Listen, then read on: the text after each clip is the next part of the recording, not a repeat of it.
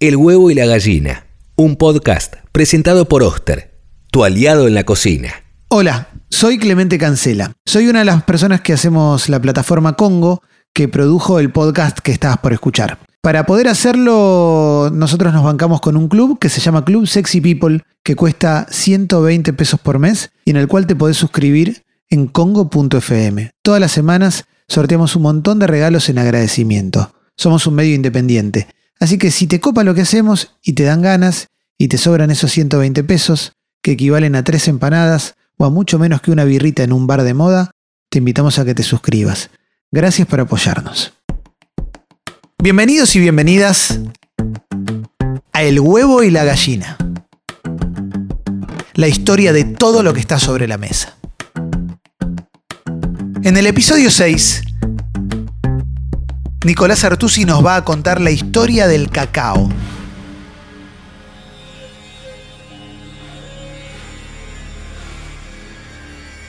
El primer hombre blanco que prueba el chocolate negro es Hernán Cortés. El sanguinario conquistador español, un cara pálida de barba rubiona, pone su pie en México en 1519, con mala pata para los locales.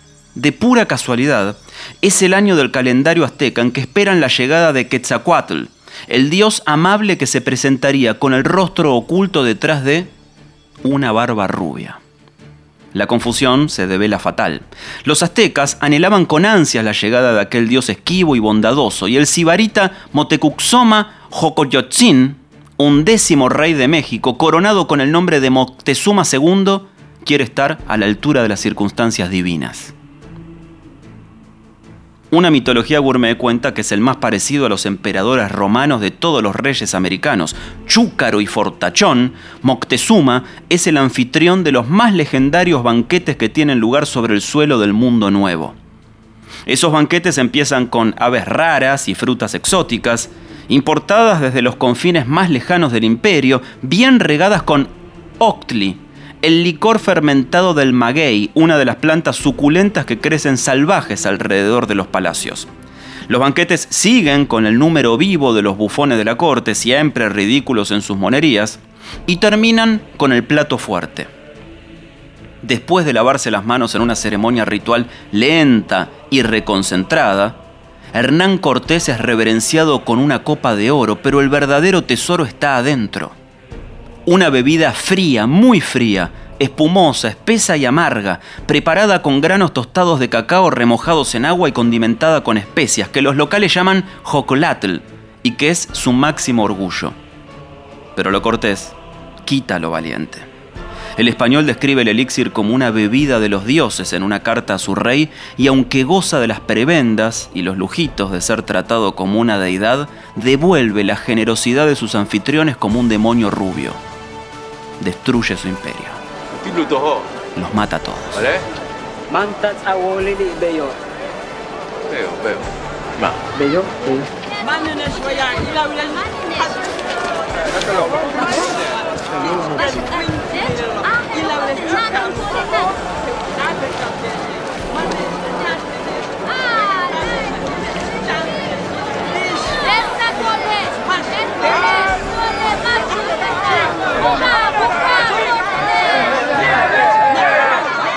Los aztecas son los primeros que sirven una copa de chocolate a los conquistadores españoles, pero el cacao ya se bebe desde muchísimo antes.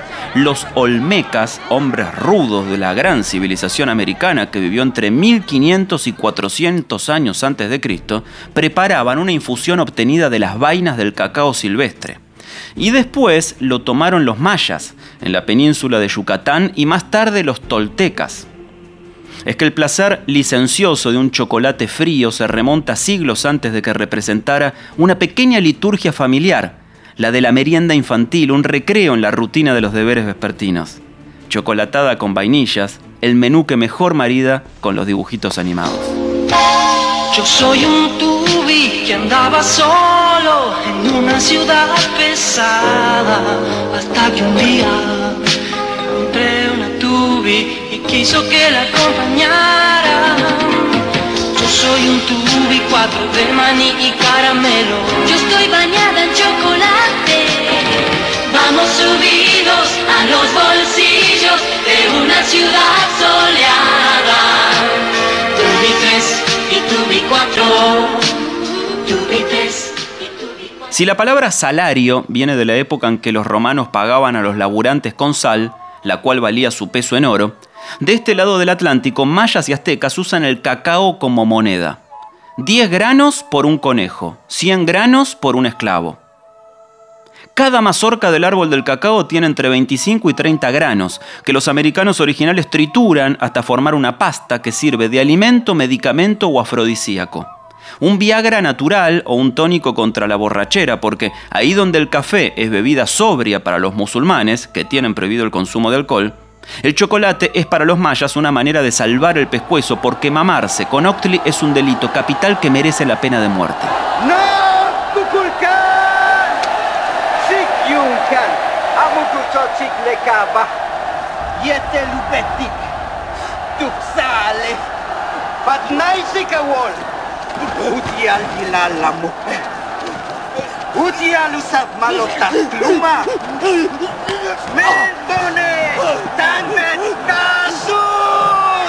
El chocolate es el corazón del imperio. Exagerados como andaluces, los cronistas españoles describen que Moctezuma II toma 50 tazas al día, que en el palacio se preparan 2.000 jarras para saciar a los nobles y que se envía a los siervos hasta las montañas para conseguir nieve y con ella preparar helados de chocolate. Cuando los aztecas son masacrados, el primer virrey español, Antonio de Mendoza, manda escribir el Códice Mendocino, un manuscrito que documenta las posesiones que se robarían los conquistadores en uno de los mayores afanos de la historia. Las pinturas de un artista anónimo muestran grandes sacos de cacao junto al algodón, la miel, las plumas y el oro, los tesoros de la época, todo lo que se robaron los españoles.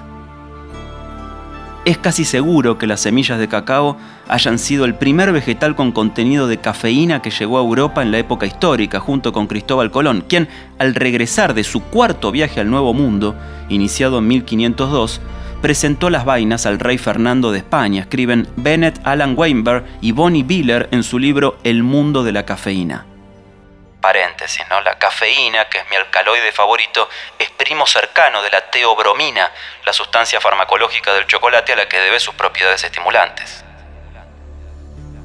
Después de Colón, el demoníaco Hernán Cortés lleva los granos del cacao a los salones europeos y extiende su consumo entre los cortesanos y si al final se deschaba como cualquier cosa menos un dios amable cuando ejecuta a Moctezuma II, sí es un santo patrono del chocolate. Ya mayor, Hernán Cortés vuelve a América para instalar plantaciones de cacao en Haití, Trinidad y algún lado más. En sus crónicas desde el Nuevo Mundo, el jesuita José de Acosta escribe lo siguiente.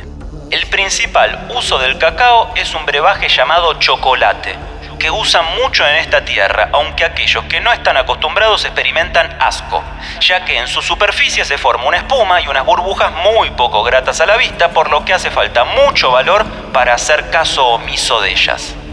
El chocolate le parece asqueroso al europeo promedio, más adecuado para echarlo a los cerdos que para consumirlo los hombres, escribe uno de los conquistadores, hasta que alguien tiene la idea revolucionaria.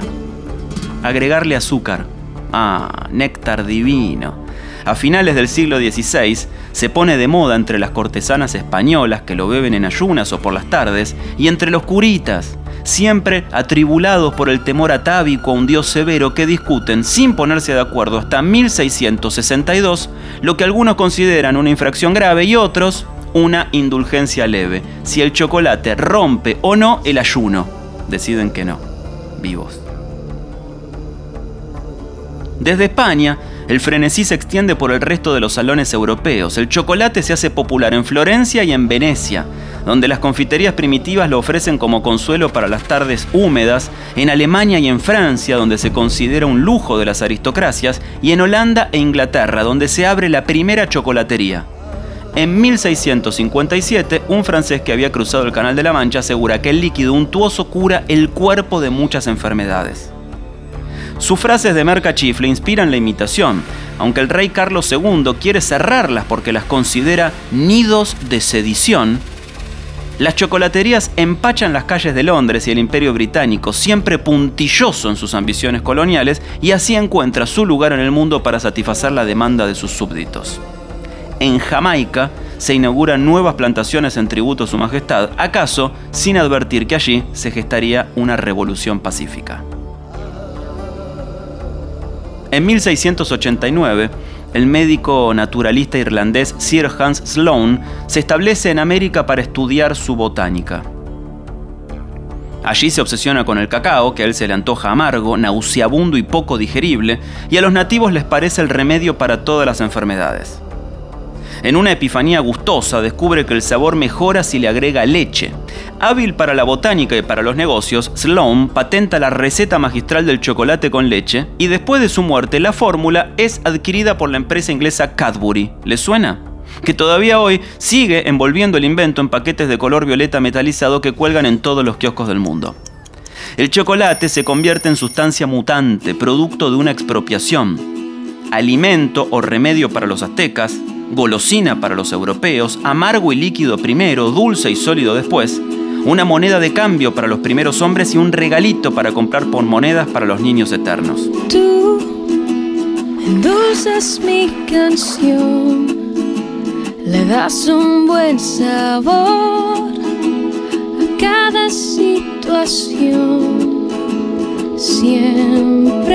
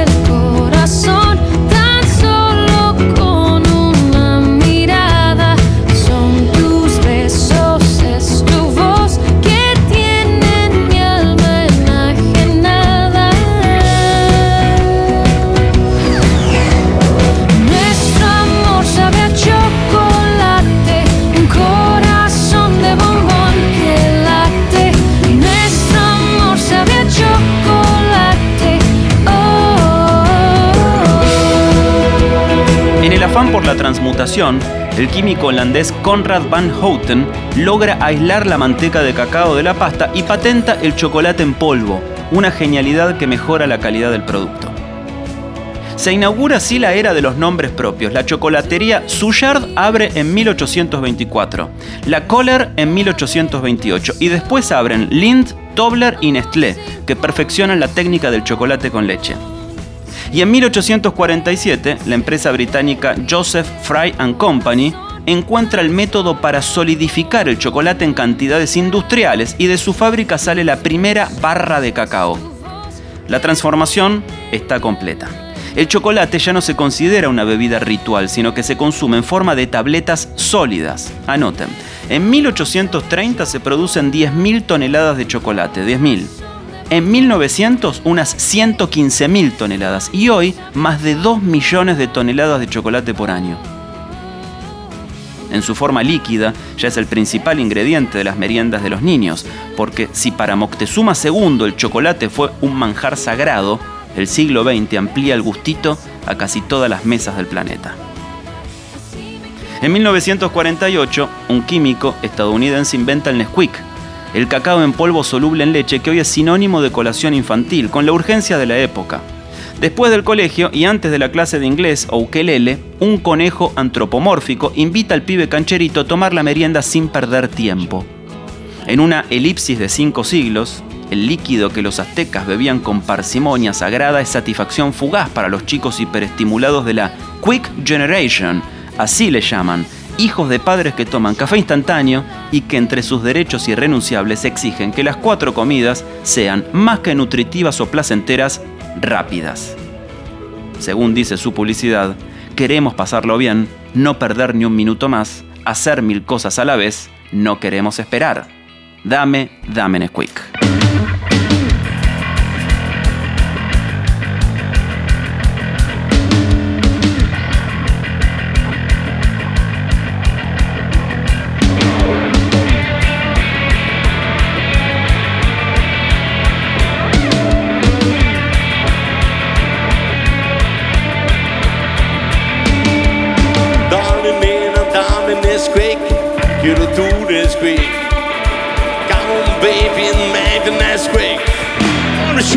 disgrace